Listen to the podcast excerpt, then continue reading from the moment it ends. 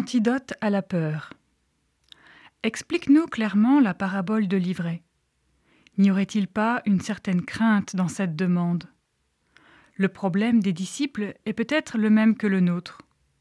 Comment m'assurer de n'être pas que de l'ivraie qui serait jeté au feu? Dans ma vie, il y a du bon grain et de l'ivraie. Puisque je me reconnais parfois dans ceux qui font le mal, que va-t-il se passer pour moi après la mort? Est-ce la fournaise qui m'attend?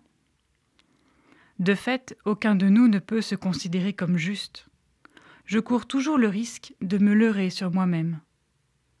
Seul le regard de Dieu sépare ce qui est bon et ce qui ne l'est pas. Ce regard de Dieu sur ma vie, je l'entends dans sa parole. Je ne suis pas venu appeler les justes, mais les pécheurs. D'accord, mais en vue de quoi? Je suis venu pour que les hommes aient la vie et qu'il l'ait en abondance.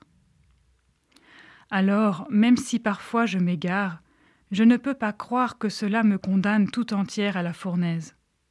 Au contraire, un chant de louange monte à mes lèvres pour célébrer la miséricorde de Dieu. Ce cantique est l'antidote à ma peur.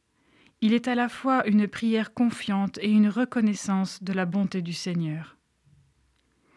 Seigneur, je te présente l'ivraie de mon cœur, que nul ne peut arracher, pas même moi. Viens au secours de ma faiblesse. Puisse le bon grain croître et se fortifier, et l'ivraie se flétrir. Viens dans mon cœur, Seigneur, pour m'apprendre à aimer.